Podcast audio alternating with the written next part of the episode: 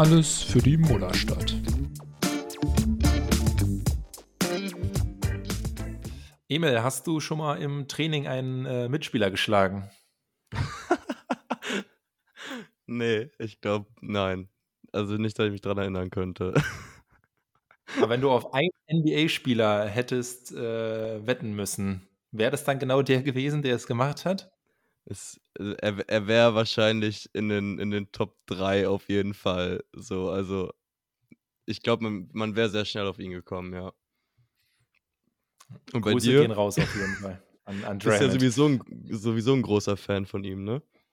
Ja, also ich sag mal so, wenn die jetzt ähm, den wegschicken, dann wird mir das äh, Team vielleicht sogar noch so sympathisch, dass ich mir doch noch mal Karten für 200 Dollar hier für sie hole. Oh Gott, oh Gott. Zwei. Naja, irgendwie muss die neue Halle bezahlt werden, ne? Ja, und ich glaube, dieser, dieser Steph Curry, der verdient ja auch zwei, drei ähm, Euro. Ja, das ist jetzt so eine Sache, ne? Draymond war ja auch immer so, ja, er will einen großen Contract und so, aber ich glaube, den kann er sich bei Golden State jetzt abschmieren. Das wäre auf jeden Fall ein komisches Zeichen, das zu, das zu belohnen. Ja. Also Gut. bei uns schlagen sie sich wenigstens noch mitten im Spiel, so äh, Renfro, Obradovic-mäßig. Ach so, da, ja, da gut. Versucht man nicht, Aber das zu verstecken. Da muss dann nicht Team Z irgendwas, äh, irgendwas auskramen. Ja, halt, also, ja, das war schon.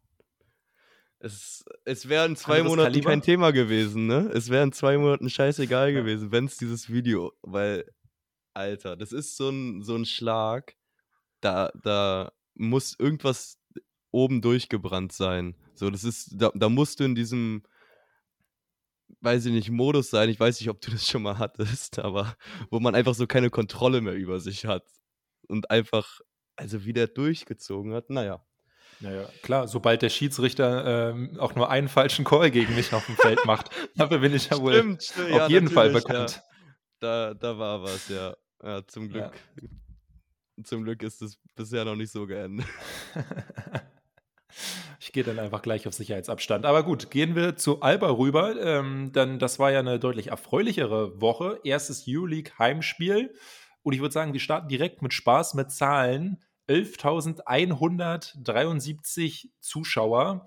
Äh, ja, ich glaube, da können wir sehr weit zurückgehen, um die zuletzt in der Euroleague äh, erreicht zu haben. Ja, ich würde mal von davon wahrscheinlich 9000 oder so Alba-Fans ausgehen. Also ich finde es schwierig, diesen, diesen Gäste-Fan-Bereich da einzuschätzen, wie viel das im Endeffekt dann wirklich sind, die da stehen.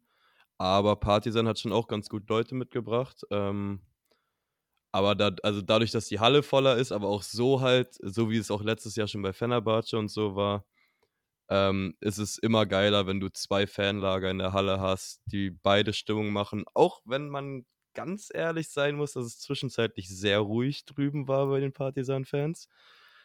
Ähm, aber nee, hat Spaß gemacht, auf jeden Fall. Ja, ich meine, das könnte vielleicht so ein bisschen auch am Spiel gelegen haben, denn also Alba ist ja, ja natürlich glaube ich, so gut gestartet wie, weiß ich nicht, vielleicht noch nie in einem Euroleague-Spiel. Also selbst dieses äh, damals gegen Real Madrid mit dem 40 Punkte, das war ja, glaube ich, erst das zweite Viertel. Diesmal hatten wir mhm. 46 Punkte in 13,5 Minuten. Ja, also ja, das ist glaub, halt schon krank. Der Start war ja, also ich glaube, bis fünf Minuten im ersten Viertel war es ja relativ ausgeglichen. Also da ist uns ja auch ein Fastbreak nach dem anderen von Exum irgendwie reingelaufen. Der hat ja wirklich nur Korbleger gemacht in den ersten drei Minuten. Ja, auch einen schönen Dank gegen Komachi. Aber der war nicht, in, nicht im ersten Viertel. Ja, nicht am Anfang, ja. Am, ja. ja, der war, der war auch, ähm, ja, echt schön. Aber das ist auch wirklich so eine Sache, du kannst halt gegen Komachi keine Korbleger machen, ne? So, entweder dankst du und wirst geblockt oder machst einen Korbleger und dann wirst du safe geblockt. So, ja, also, also ich sag mal, aus, aus seiner Sicht aber muss es heißen, entweder der wird geblockt oder es ist ein Foul. Der dankt auf jeden Fall bitte nicht gegen dich. Ja, eigentlich schon, aber ja, naja, da war er halt ein bisschen langsam. Und Exum ist ja jetzt auch nicht der verkehrteste Spieler. Ähm, aber sonst, also was danach los war, also ja auch gerade natürlich bei uns offensiv, ich weiß, würde auch mal gerne wissen, wann ein Jako Obradovic-Team das letzte Mal 61 Punkte in einer Halbzeit kassiert hat. Und ich wäre so gerne da in der Kabine dabei gewesen. ich glaube, da ich meine, so rot ja. wie sein Kopf aussah, ne? Also das war ja schon kurz vor Platzen. Da muss man ja, ja wirklich sagen, da müssen die Ärzte richtig Angst gehabt haben. Das ist echt, das ist faszinierend, ne? Das, also, das, ich hab's, ich hab auch immer wieder hingeguckt, warte mal, nee, das kann nicht sein, aber doch, der ist einfach, er ist unglaublich rot. ja. Also wenn da so live der Blutdruck genommen werden würde, ich weiß nicht. Es kann auch nicht, also es kann nicht gesund sein, aber ist es bestimmt auch nicht. Ähm, ja. Naja, Kommen wir lieber zu anderen noch schönen Zahlen. 43% Dreier von Alba, dafür, dass wir uns so in der ja. Preseason so ein bisschen Gedanken gemacht haben. Hm. Und dazu muss man sagen, dass äh, mit Loh und Smith, die die meisten genommen haben, nämlich zusammen 15, davon sind nur drei reingegangen. Also vor allem die Rollenspieler haben ihre Dinge halt alle, einfach alle reingeschossen. Ja, Thema, Thema Luis Olindi würde ich mal gerne ansprechen. Der scheint irgendwie. Der hat den Sommer genutzt. Ja, der hat ein bisschen, bisschen an seinem Dreier gearbeitet. Und wenn der jetzt anfängt zu, fäll, fäll, zu fällen, ja, der fällt einen Dreier nach dem anderen. Ähm, wenn der Dreier fällt, dann ähm, ist es ja nochmal, also dann ist sein Zug zum Korb quasi unaufhaltbar. So, also gerade auf BBL-Level, so ist es ein ganz anderer Spieler. Aber Macht Spaß. Was soll ich, ich saß heute auch vorm Fernseher und war so, ich habe, glaube ich, nach jedem Korb habe ich so gelacht. Weil es einfach, es macht einfach Spaß, diesem Team zuzugucken. Es ist faszinierend irgendwie. Ja. 31 Assists schon wieder. Das waren mit Abstand die meisten von allen Euroleague-Teams am ersten Spieltag. Ich glaube, es waren sogar sieben mehr als das zweitbeste Team. Dazu nur 13 Turnover, ähm, was jetzt auch nicht absurd wenig ist, aber für die Anzahl an Assists natürlich ja, ähm, sehr wenig.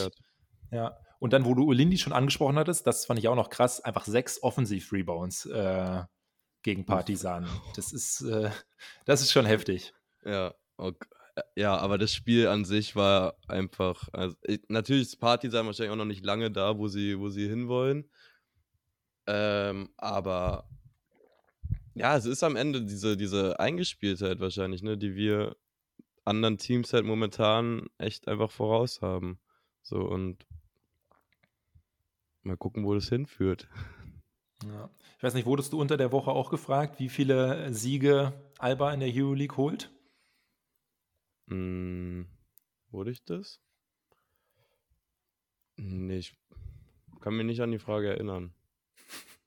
Na gut, also ich habe auf jeden Fall 17 gesagt, ähm, weil, weil, ich glaube, so viele musst du schon holen, um den achten Platz am Ende zu machen. Das heißt ja im Endeffekt so, du musst deine Heimspieler einfach gewinnen. Äh, das war jetzt ein erster Schritt. Klar, ist jetzt noch viel zu früh, um irgendwie Richtung Playoffs ähm, zu schauen. Aber also, das ist ein Spiel, was einem schon, schon Hoffnung macht, weil, also Auf ich glaube, das ist ja so, wie es häufig in der Euroleague ist. Die andere Mannschaft hat so ein, zwei Spieler, die vom indi individuellen Niveau höher sind als alles, was bei Alba rumläuft. Aber das ist halt einfach egal, wenn der Teamverbund so gut funktioniert. Und zwar sowohl offensiv als auch defensiv. Ja, ja, das ist eigentlich, ich glaube, glaube, dieses, dieses Defensive ist oft auch, gerade jetzt zu, zu Saisonbeginn, die viel wichtigere Komponente, weil du da alles Mögliche an, also defensive Rotationen sind ja viel wichtiger und trainingsintensiver als so ein offensive, da, da kriegst du schon hin, einen Ball in den Korb zu werfen. So, verteidigen ist eine andere Disziplin. Ja, im, am Ende kannst du eins gegen eins verteidigen, äh, Angriff äh, in der Offense machen, wenn du Körbe brauchst. So wird in der Defense, wenn du keine vernünftigen 1 gegen 1 Verteidiger hast, wird es schwierig so. Und das bei Alba so, da ist, läuft die Defense und was, was hat die Partisan im zweiten Viertel an Punkten gemacht? Also ich glaube, gerade in den ersten fünf Minuten so nichts großartig ist da gekommen. Das war ja dann auch der Zeitpunkt, wo es dann sehr ruhig wurde gegenüber, gegenüber im Block. Ähm, ja, was soll ich sagen, es, macht, es macht einfach so einen Heidenspaß, diesem Team zuzugucken. Ja, ich glaube, das ist halt auch das, also da fand ich es wieder schade, dass ich nicht da war, weil also wirklich diese Freitagabend Euroleague-Spiele, die ja auch noch so verlaufen, ja.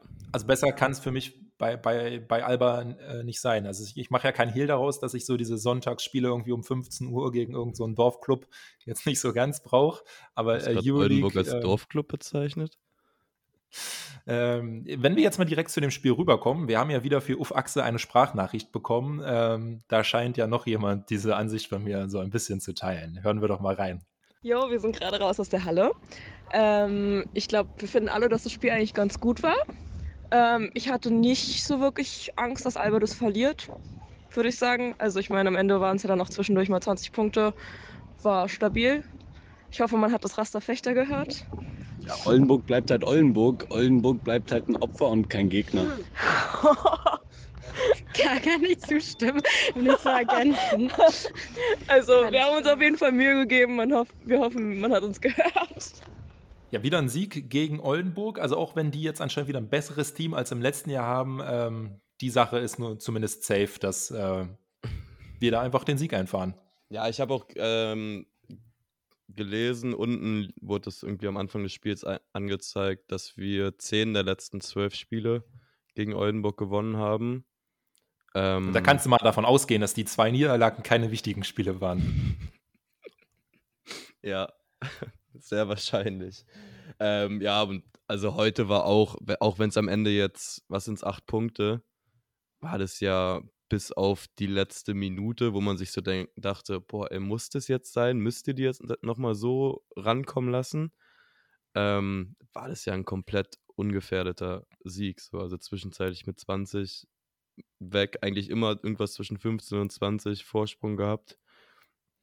Und ja, Oldenburg hat auch 5, 6 neue Spieler, neuen Coach und das dauert auch alles noch ein bisschen. Aber ich glaube, dass die auch im Laufe des, der Saison schon oben mitspielen werden. Und ich glaube jetzt nicht, dass es jetzt wichtig war, irgendwie da hoch zu gewinnen, um direkt einen Vergleich gegen die zu gewinnen. Aber ähm, ja, es war am Ende ein ungefährdeter Sieg. Aber Oldenburg wird auf jeden Fall äh, ein Faktor sein in der Saison.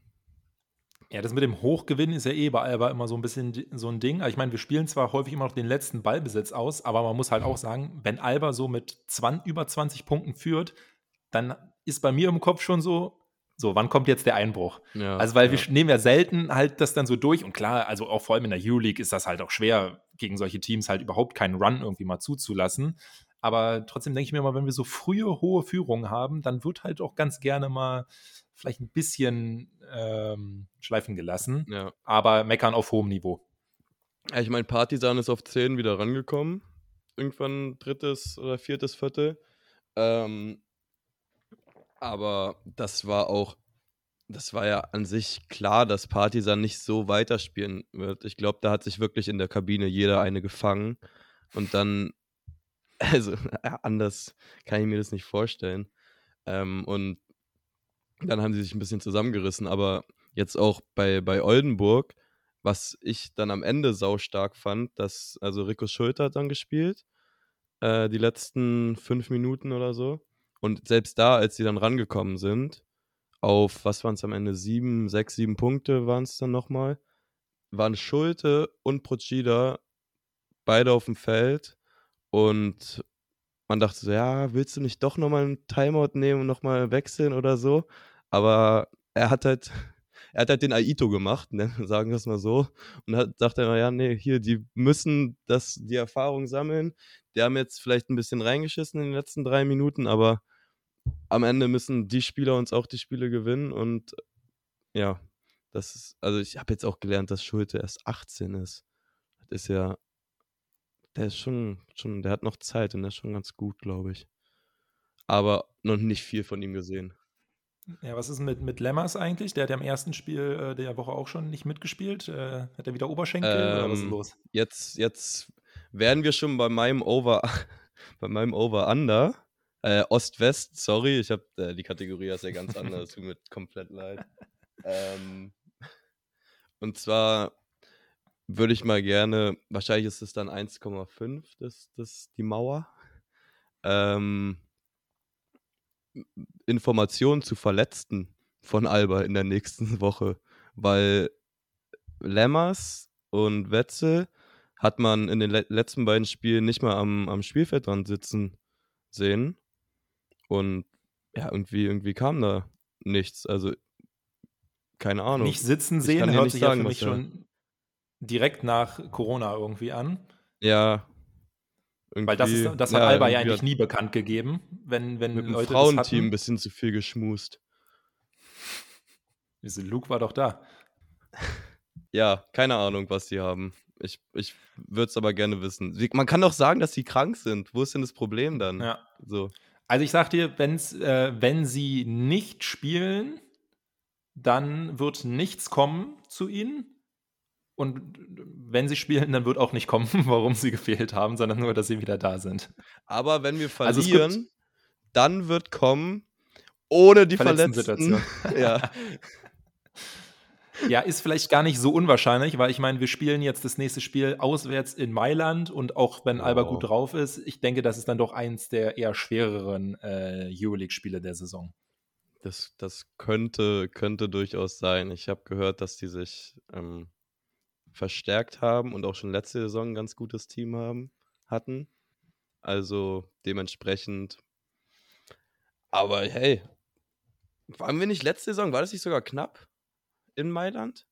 Ach nee, das war das Ding nach den, nach den fünf, fünf Corona-Pausen und dann war das das erste Spiel oder das zweite wieder in Mailand. Ah, genau, das Heimspiel gegen Kader, Mailand hatten wir Aber das gewonnen, war noch relativ. Was? Das Hinspiel? Das Heimspiel hatten wir. Eins von Ach, gegen Mailand haben wir gewonnen letzte Saison. Ich weiß aber nicht mehr ja, welches. Stimmt. Ja, das Heimspiel. Weil das auswärts war das nach der Corona-Pause, wo dann wir mit einem gefühlten halben Kader angetreten sind und seit zwei Wochen nicht trainiert haben und da aber auch ein relativ solides Spiel rausgehauen haben. Und ja. deswegen sage ich jetzt, dass dieser Tweet nicht kommen wird mit der verletzten Situation, weil wir gewinnen. Oh, nicht schlecht, aber du bist ja gar nicht dran mit äh, Tippen. Du hast es letzte. Woche gemacht. Wir wissen leider nicht mehr, was du gesagt hast. Das müssen wir nochmal nachholen. Trotzdem die Auflösung. Wir hatten ja gesagt, wer hat die höhere Effektivität? Kenneth Ogbe oder Bennett Hund. Äh, und ich sag mal so, es war jetzt äh, kein Highscoring-Duell. Kopf Kopfrennen. Ja. Es ist 6 zu 3. Äh, ja, für wen ist es eigentlich 6 zu 3 ich ausgegangen? Glaub, für Ogbe, oder? Äh, schauen es war wir nochmal. Auf jeden ja, Fall ein def def defensiv geprägtes Duell. Bei beiden. Ja. Nein. Also herzlichen Glückwunsch da an Kenny. Ähm, Stark. Ja, ähm, schauen wir mal, wie es weitergeht. Und du hast jetzt Over gesagt bei mir, ne? Bei den verletzten Dingens, weil wir verlieren und deswegen wird gesagt werden, was los ist. Ja, ich glaube, ich habe mich so ein bisschen, ich habe so argumentiert, dass es, glaube ich, für beide Fälle gehen könnte. ähm, kannst natürlich auch zwei Spielscheine abgeben. Ja, ja, nee, ich sag, ähm, ich sag, dass sie nicht sagen, warum die ausfallen. Okay. Und dass ja, sie einfach Bundesliga? wieder, dann wieder einfach so auftauchen und sagen, ja, hallo, hier sind wir ja. wieder. Okay. Ja, oder, oder sie sind fit, aber nicht wovon sie fit sind. Ja, nicht wovon, von ja. Epo oder so.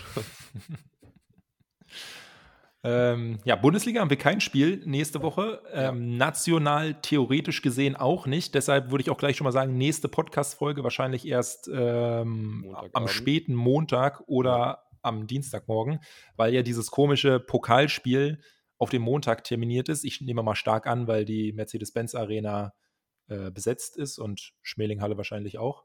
Ja. Ähm, die Bonner haben ja so ein bisschen protestiert dagegen, aber ja. dadurch, dass auf deren Banner Hochballzeit stand, finde ich, haben sie jegliche Rechte verloren, sich äh, zu beschweren. Ich fand, ich habe zuerst nur dieses, erst, zuerst hatten sie doch nur das eine Banner, was ich noch voll in Ordnung fand, mit ähm, hier, also mit der, mit der Kritik an der Ansetzung unseres Spiels, was ja auch sinnvoll ist, Montag 17 Uhr ist einfach scheiße, wenn du einmal komplett aus Westdeutschland in den Osten musst. Ich weiß nicht, 600 Kilometer oder so. Aber dann die, die Weiterführung davon, dieses Aufzählen von verschiedenen Distanzen und Tip-Off-Zeiten und dann fragt man sich auch, ja, natürlich ist es nicht gut für Auswärtsfans, aber also, was soll denn die BBL machen? Am Ende du kannst da ein bisschen drauf achten vielleicht, aber du kannst es auch nicht jedem am Ende recht machen. Freiburg spielt heute auch um 17.30 Uhr gegen Hertha. Trotzdem wahrscheinlich ein paar tausend Auswärtsfans da. Einfach mal einen Arsch hochkriegen. Ja, Sonntag, Montag vielleicht noch ein kleiner Unterschied, aber ja, Stimmt, ich denke auch so, oh also ge gewinnt doch einfach das Spiel und dann, äh, das ist doch viel besser als da irgend so ein komischer Protest. Aber ja. gewinnt doch einfach, das ist stark. Dann, dann kommen die doch vielleicht nochmal zu euch. Das ist doch kein Problem. Ja. Wenn ihr halt immer im Achtelfinale ausscheidet, dann gibt es auch keine Heimspiele im Pokal. Ganz Eben. einfach. Selber schuld. Mhm. Ja. Pokal ist eigentlich auch noch eine ganz gute Überleitung ähm, zu den Frauen. Haben die schon gespielt, die weißt du? Die spielen 17 Uhr. Ja, die haben schon gespielt. Ach, das Flashscore sollte ja eigentlich, eigentlich rocken. Ich weiß nicht, ob das auch Frauenpokal hat. Ja, ei, ei, ei. Äh, vor 37 Minuten war Halbzeit. Und ah, das dritte Viertel ist auch schon vorbei. Sie liegen, glaube ich, mit neun Punkten hinten. Naja, mal gucken, ob da noch was geht. Ähm, deshalb vielleicht zum Disclaimer. Wir kommen ja jetzt noch zum Interview mit äh, Lena Golisch, der Kapitänin der Frauen. Wir haben das Ganze schon unter der Woche aufgenommen, deshalb wird da kein Bezug zu dem Pokalspiel drin sein. Dafür würde ich sagen, doch äh, recht viel Relevantes ähm, ja, zur kommenden Saison. Viel Spaß damit. du, du, gehst direkt in die Verabschiedung. Sehr gut. ja, dann machen wir jetzt machen wir weiter mit Lena. Ja, Lena, danke, dass du dir die Zeit nimmst, ähm, kurz vor dem Start der Frauensaison. Ähm, wie groß ist denn so die Vorfreude? Den Aufstieg habt ihr vor einem halben Jahr wirklich sehr, sehr äh, ausgiebig gefeiert. Ähm, ist da jetzt immer noch so richtig Vorfreude aufs erste Spiel oder schon wieder, ich nicht, eher so ein bisschen sportliche Anspannung? Ähm, ich glaube, eine Mischung aus beiden. Also wir hatten jetzt sozusagen unsere ersten Tests auch gegen Erstligisten, die etwas durchwachsen liefen, aber ich glaube, da haben sich jetzt schon auch einfach alle gefreut, die das Niveau noch nicht kannten, sagen mal, das zu sehen. Ist es weit weg? Sind wir da schon nah dran? Also ich glaube, das ist so eine gesunde Mischung, aus dass wir uns auch belohnen wollen fürs letzte Jahr natürlich und dass wir uns jetzt auch freuen, in der doch relativ neuen Konstellation jetzt wirklich auch die ersten richtigen Spiele zu haben. So viel zum ähm, Belohnen von letzter Saison sind ja gar nicht mehr da. Also es sind ja schon ein paar neue Gesichter auf jeden Fall. Ähm, was ist euer Gefühl jetzt von den Testspielen? Wie nah seid ihr dran? Also ist euer Saisonziel der Klassenerhalt? Wollt ihr direkt die Playoffs angreifen oder? Also ich glaube, wir haben so für uns als Team formuliert, dass natürlich der Klassenerhalt so das Minimalziel ist. Es gibt tatsächlich auch nur einen Absteiger, also hm.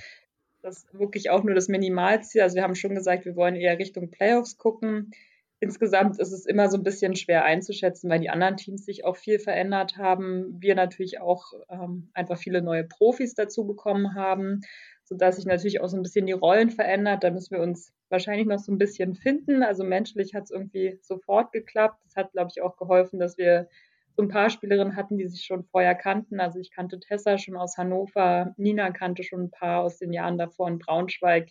Deshalb haben wir uns jetzt so als Team relativ schnell gefunden und ich glaube, auf dem Spielfeld wird es noch ein bisschen brauchen, aber dann sind wir da schon auch dran an dem Niveau. Wenn du äh, jetzt schon die Testspiele angesprochen hast, das letzte ist ja ausgefallen und irgendjemand hat drunter kommentiert, dass irgendwie nur vier Spielerinnen bei euch zu dem Zeitpunkt einsatzbereit gewesen wären. Was, was war dann da los? Muss man sich da Sorgen um den Saisonstart machen? Also es war tatsächlich viele Krankheiten und dann wäre es, glaube ich, so ein bisschen kontraproduktiv gewesen, wenn alle angeschlagen sind zu spielen und das verbreitet sich dann halt schnell, wenn man die WG hat, wo schon drei, vier halt zusammen wohnen. Das hat sich dann so über die Woche gezogen. Jetzt waren wir tatsächlich auch wieder im 5 gegen 5 jetzt die ersten Trainings, aber ich glaube, am Sonntag wäre es wirklich nicht sinnvoll gewesen. Dann, also vier waren wir nicht, ein paar mehr waren wir schon, aber auch viele angeschlagen und dann war das, glaube ich, die bessere Lösung. Emil, vielleicht ist das ja auch das Problem bei Chemnitz gewesen. Vielleicht wohnen die alle in einer 12er-WG. Sicher, ja. Ähm, du hattest eben schon angesprochen, ihr habt viele neue Profis wohl dazu bekommen. Ich hatte gelesen, ich weiß nicht, ob es Tagesspiegel oder, äh, oder RBB war, mir ist sowieso aufgefallen, dass du sehr gerne für Interviews, glaube ich, ähm, abgestellt wirst vom Team. Ähm, dass ihr irgendwie mit einem Profi vor, sorry, ich weiß nicht, vor wie vielen Jahren angefangen mhm. habt. Dann letztes Jahr hattet ihr, glaube ich, drei. Und wie ja. sieht da die Entwicklung aus? Weißt du, ob man irgendwann ein ganzes Team nur aus Profispielerinnen hat? Oder?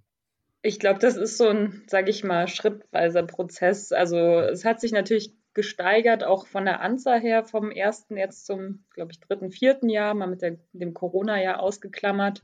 Aber dieses Jahr hat sich auch so ein bisschen, glaube ich, das Profil der Profis verändert. Ähm, letztes Jahr hatten wir sehr, sehr junge Profis, wo es eigentlich bei fast allen sozusagen die erste Station war, bis auf Henna, die sozusagen wirklich das erste Mal im Ausland waren.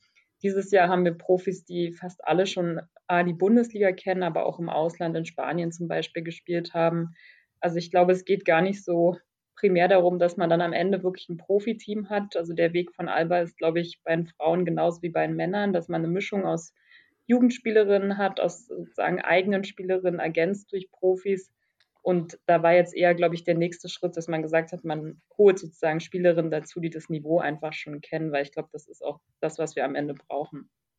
Also du hast noch keine Angst, dass dir irgendwann gesagt wird, ja, mit deinem Job wird es schwierig, nur, Pro, äh, nur Basketball, dass du dann irgendwann aus dem Team geworfen wirst? Oder? Nee, man muss fairer sagen, dass es mir angeboten wurde, dass ich auch sozusagen Vollprofi ah, machen könnte. Okay. Ähm, genau, aber ich glaube, das passt nicht so ganz zu meiner Persönlichkeit. Also ich hatte da auch viele Gespräche mit Himar drüber und dann, ähm, das ist, glaube ich, auch das Schöne bei Alba, wurde auch gesagt, dass sie auch den anderen Weg mit mir zusammengehen und dass wir das auch hinbekommen, dass ich jetzt halt weniger arbeite als letztes Jahr, aber da ist schon extrem viel Verständnis auch für meine Situation da, was glaube ich auch nicht selbstverständlich ist. Ja. Aber ich glaube, das Team kann dich ja auch ganz gut gebrauchen. Also wenn man sich jetzt nur mal den Boxscores von den Testspielen angeschaut hast, dann warst du ja da immer ähm, sehr weit vorne, was so das, das Scoring ähm, anging. Die, die anderen Zahlen kann man da ja leider nicht, mhm. nicht abrufen. Aber ähm, wie, wie bringst du das dann so unter einen Hut? Äh, äh, unter, Gott, unter einen Hut? Ich meine, Profibasketball erste Liga und dann nebenbei noch als, als Ärztin arbeiten, hört sich jetzt so an, als würde dann nicht mehr sonderlich viel Zeit im äh, Kalender übrig bleiben. Nee, viel Zeit ist tatsächlich nicht. Ich glaube, was auch hilft, ist, dass die Saison ja beim Basketball nur eigentlich ein halbes Jahr ist bei uns. Also wir, wir spielen ja so richtig nur von Oktober bis April. Also ich hatte dann auch jetzt den Sommer, wo alles ein bisschen entspannter war.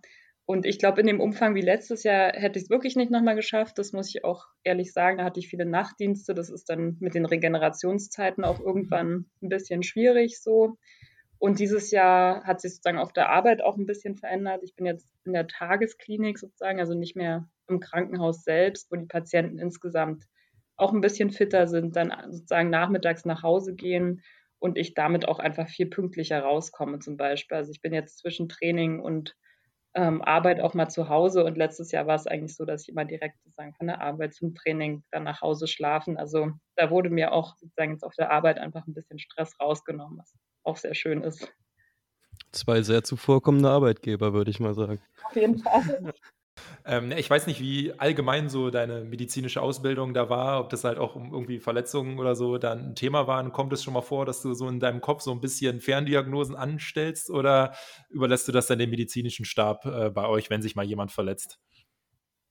Hm, also aktuell muss man sagen, bin ich in der Geriatrie. Also das sind sozusagen per se ältere Menschen. Das ist nicht ganz das Klientel, was wir sozusagen im Team haben. Aber also so ganz abschalten kann man es natürlich nicht. Ähm, aktuell ist es schon noch so, dass wir mit Moritz natürlich sozusagen unseren Teamarzt haben, aber wir hatten auch so ein paar Gespräche schon, wie es vielleicht mal weitergehen kann, wenn ich aufhöre zu spielen, dass man guckt, dass ich da auch irgendwie sozusagen in Verbindung bleibe mit Alba auf jeden Fall. Also das würde ich auch sehr gern machen.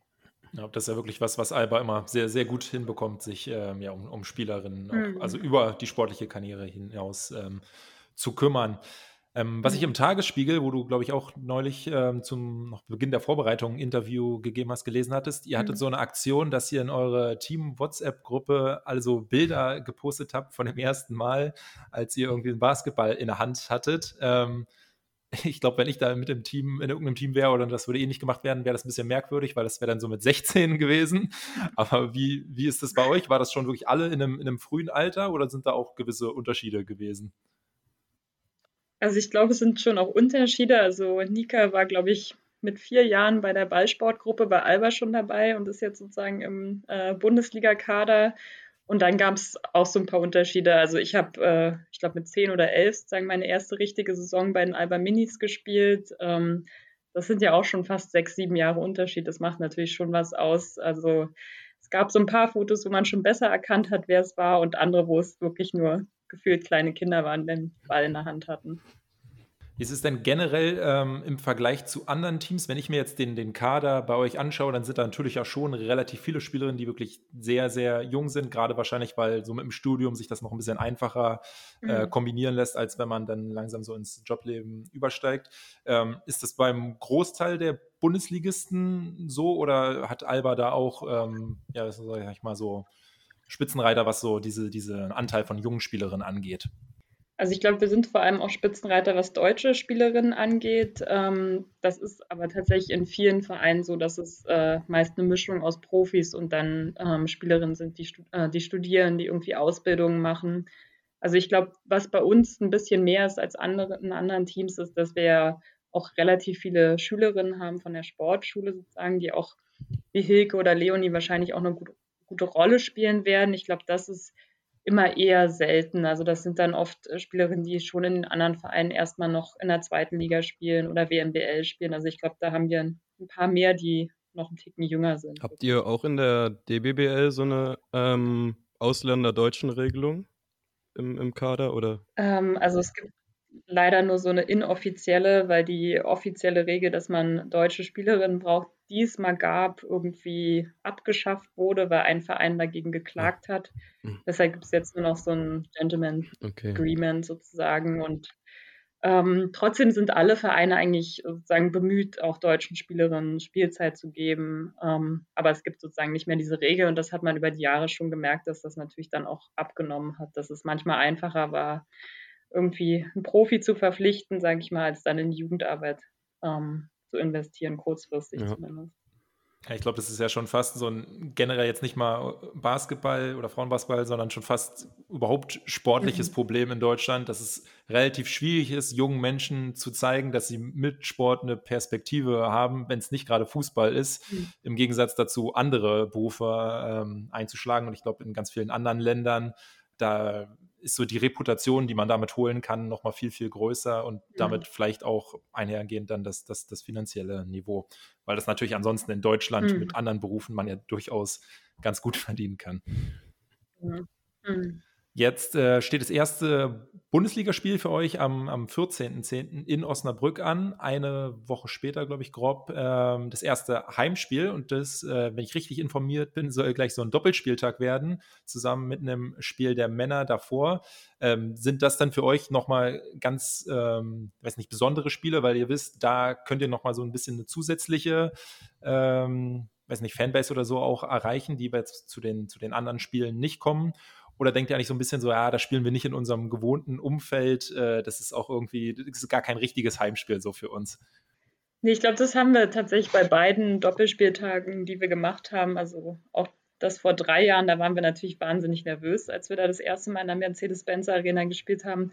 Aber das haben wir gut, glaube ich, hinbekommen, dass wir dann auch während des Spiels eher da sehr, sehr viel positive Energie rausgezogen haben. Also das ist natürlich für uns erstmal ungewohnt, ähm, vor 1500, 2000 Leuten zu spielen, aber am Ende hilft das schon, dass man das Gefühl hat, es ist ein Heimvorteil, wenn man da sozusagen in die Tribünen guckt und es sind nicht irgendwie 200, 300 Leute in der Nebenhalle von der Max-Schmeling-Halle, sondern es ist die Mercedes-Benz-Arena oder wie jetzt die Arena von der Max-Schmeling-Halle. Also ich glaube, das ist schon einfach ein gutes Gefühl. Also das ist was, wo wo sich alle drauf freuen. Und tatsächlich vor dem Aufstiegsspiel wurden wir auch gefragt, ob wir das machen wollen in, als Doppelspieltag oder ob wir in der Nebenhalle von der Schmedinghalle sozusagen ganz normal spielen wollen.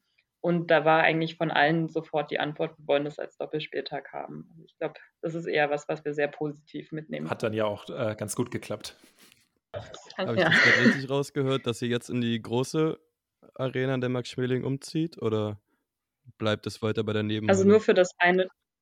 Nee, das wird wahrscheinlich nur für das eine Spiel Ach, sein. Ja, das ist der Doppelspieltag, also, den wir dann auch in der Max Schmeling. Ja, okay, jetzt. Aber genau. sonst. Hättest du bei meiner Frage zuhören müssen, Emil, dann da hätte ich es gesagt. Ja, tut mir leid. Ich liebe so viele Sachen, die mich ablenken auf dem Schreibtisch. ähm, aber ihr bleibt auch die Saison lang. Also da hat sich nichts getan in Richtung Halle, dass ich ja, vielleicht ein bisschen größer Also wir das ist sozusagen noch nicht ganz offiziell. Das wird diese Woche offiziell, aber wir werden wahrscheinlich in der Sömmering-Halle. Ah, finde ich sehr gut. Ja, Kurzer stark. Weg für mich. Und ich finde die auch, die hat auch einen Charme. Also jetzt nicht nur, weil, weil die Alba Männer da früher gespielt haben und so, dass die Zeit war, wo sie dann wirklich erfolgreich wurden, sondern, ähm, keine Ahnung, da waren ja auch immer die von Jugend trainiert für Olympia, irgendwie die Bundesfinals oder so. Und mhm. also ich mhm. finde, die hat schon, was Berlin angeht, so einen gewissen Basketball-Charme. Ja, also ich muss sagen, mein Bruder ist da NBBL-Meister geworden mit Alba, deshalb habe ich da auch eine sehr, sehr positive Erinnerung dran. Deshalb finde ich es eigentlich auch eine ganz gute Lösung. Ich finde es von der Lage auch besser als die Max Schmeling, muss ich ja sagen. Ja, da, da kommen wir sicherlich mal vorbei. Ich wohne fünf Minuten von der Max Schmeling. Das ja, gut. Sind dann, zumindest das Training wird ja wahrscheinlich weiter in der ähm, Schmelinghalle dann sein, ne? Ja. ja das. Also Schmeling und in der Schützenstraße. Genau. Aber wenn wir gerade schon das Thema Doppelspieltage hatten, wie sieht es denn generell so aus? Ähm, also ich meine, ihr teilt euch mit den Männern eine Internetseite, auf Social Media wird zu beiden Teams was gepostet. Wie groß ist so, ähm, weiß ich nicht, die, die Kooperation zwischen den beiden, beiden Teams? Man sieht natürlich ab und zu mal, ähm, dass welche von dem Männerteam bei euch ähm, zuschauen, aber weiß ich nicht, wird da auch mal irgendwie also zusammen trainiert, ist vielleicht ein bisschen schwierig, aber irgendwie so äh, Tipps gegeben oder wie auch immer? Also jetzt ist es tatsächlich so, dass wir ähm, sozusagen Dienstag und Donnerstag fest von 14 bis 17 Uhr trainieren und da haben die Herren immer vor uns Training. Also die sind sozusagen den Morgen im Prinzip äh, in der Schützenstraße und wir danach. Deshalb haben wir jetzt auch dadurch einfach viel mehr Überschneidungspunkte, weil man sich dann trifft, ob es jetzt im Physioraum ist oder so oder im Kraftraum noch. Also das ist jetzt auch über die Jahre habe ich das Gefühl, so ein bisschen auf natürliche Weise mehr geworden. Im ersten Jahr hatten wir, glaube ich, mal eine Weihnachtsfeier zusammen. Jetzt haben wir die Fotoshootings zusammen und ähm, da sich bei den Herren ja auch nicht so viel oft am Kader verändert hat, hat man sich dann auch so ein bisschen mehr kennengelernt jetzt. Dann vielleicht noch abschließend für die Saison. Ähm, bei euch, glaubst du, wenn ihr jetzt als Alba in die Liga kommt, was natürlich im Basketball wirklich ein sehr, sehr großer Name ist, ist es dann so ein bisschen so, dass ihr auch mit so einer Zielscheibe auf der Brust äh, rumläuft, weil dann andere Mannschaften denken so, ah, hier dem, dem großen Namen, dem wollen wir es mal erst recht äh, zeigen oder überwiegen dann doch die ganzen Vorteile, die wir, glaube ich, jetzt in der Folge ähm, schon durchaus auch beschrieben haben, die es hat, ähm, ja, bei Alba zu spielen? Also ich glaube, wir kriegen natürlich viel Aufmerksamkeit, äh, deutlich mehr als, äh, glaube ich, andere Aufsteiger, die dann immer erstmal als Underdog gelten. Ich glaube, bei uns ist schon so ein bisschen natürlich mehr der Fokus, aber weil wir auch einfach medial mehr Aufmerksamkeit bekommen als andere Vereine. Aber insgesamt, was wir jetzt auch beim Turnier in Marburg gemerkt haben, sind die Rückmeldungen eigentlich super positiv. Also ich glaube, Gesamtfrauenbasketball Deutschland sagt eigentlich, das ist eine super Entwicklung für den Frauenbasketball, dass ein Verein wie Alba das jetzt pusht, weil es einfach andere Möglichkeiten gibt. Und ich glaube, wir kriegen die Aufmerksamkeit, die andere Vereine nicht bekommen, aber ich habe nicht das Gefühl, dass da jetzt wahnsinnig viel Neid ist oder gesagt wird, okay, gegen Alba müssen wir auf jeden Fall gewinnen. Das ist, glaube ich, eher für andere Vereine, wie es bei jedem Spiel ist. Am Ende will man natürlich gewinnen. Ja, schauen wir also, mal, wie es dann am Ende der Saison aussieht, wenn ihr dann äh, gegen alle gewonnen habt. Perfekt, dann würde ich sagen, äh, vielen Dank. Wir wünschen ganz viel Erfolg ähm, ja, für die Saison und ja, schauen dann bestimmt äh, Richtung Playoffs oder, oder, Richtung Ende der Hauptrunde, wie auch immer, nochmal, wie es hm. gelaufen ist bei euch. Vielen Dank. Bis dann. Gerne. Ciao.